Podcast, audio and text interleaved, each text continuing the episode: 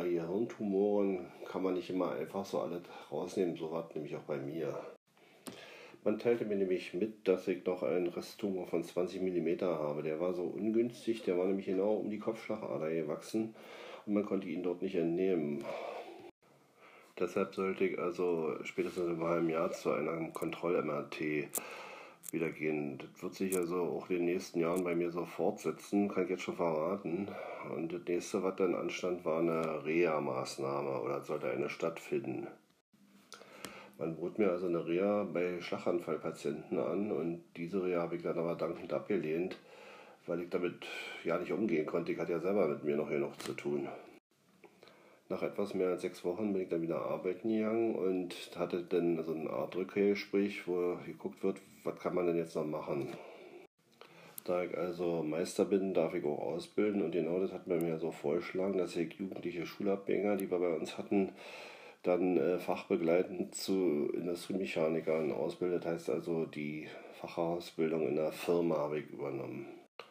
Das hatte zur Folge, dass ich also keinerlei äh, finanziellen Nachteil hatte. Im Gegenteil, war es ja noch für mich Vorteil und ich habe die letzten Jahre meines Arbeitslebens also wirklich ganz tolle Leute kennengelernt, junge Menschen, die wissbegierig sind und kann nicht immer die Meinung vieler teilen, dass die Jugend von heute nichts taugt. Also da habe ich andere Erfahrungen gemacht. Also im Frühjahr 2008 ging es dann damit los, dass ich anfing, psychische Probleme zu bekommen. Und zwar in der Art, dass ich das Gefühl hatte, äh, ich würde mal alles vergessen. Und der Tumor in meinem Kopf, den ich da noch hatte, das erzeugt also auch nicht unbedingt Wohlbefinden. Im Gegenteil, man, ich dachte mal, wenn der dann noch um die Kopfschlagader sitzt, dann wächst der so, dass der die Kopfschlagader zudrücken könnte.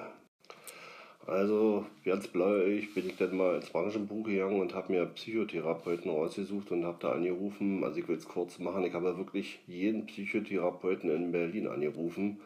Wirklich jeden, das sind also etliche.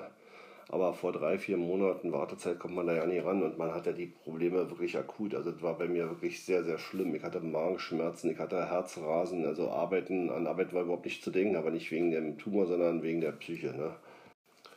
Nachdem ich nun keinen Termin bei einem Psychotherapeuten bekommen hatte, rief ich aus lauter Verzweiflung die Deutsche Krebshilfe an und die verwies mich an die Deutsche bzw. in dem Fall Berliner Krebsgesellschaft die hat nicht nur eine Psychotherapeutin, sondern eine richtige Psychoonkologin, also jemand, der sich mit Krebs auskennt und noch diese psychotherapeutische Schiene fahren kann.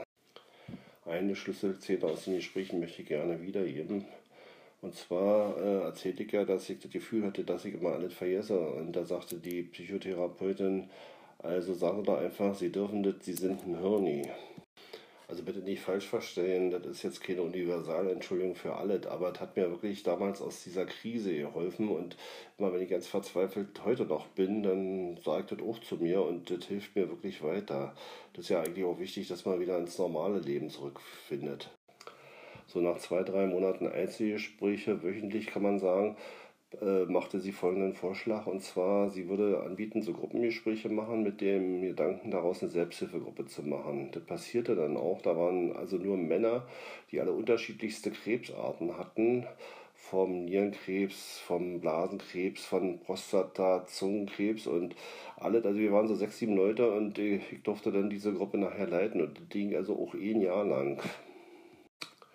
Im Februar 2010 war dann im Berliner ICC äh, der Berliner Krebsaktionstag. Dort stellt sich wirklich alles, was man sich irgendwie vorstellen kann und was mit Krebs zu tun hat. Also seit Selbsthilfegruppen, seit Sportgruppen, seit Vereinigungen, was auch immer. Also auch die Deutsche Hirntumorhilfe war da anwesend. Also habe ich mir die ganze Sache dann nicht nur als Aussteller mal angeguckt, sondern auch äh, bin dann mal so rumgegangen und da lernte ich also die Selbsthilfegruppe Hirntumor kennen, die von der Heike gegründet ist. Und was das zu bedeuten hat, das werde ich das nächste Mal erzählen. Also tschüss, bis zum nächsten Mal.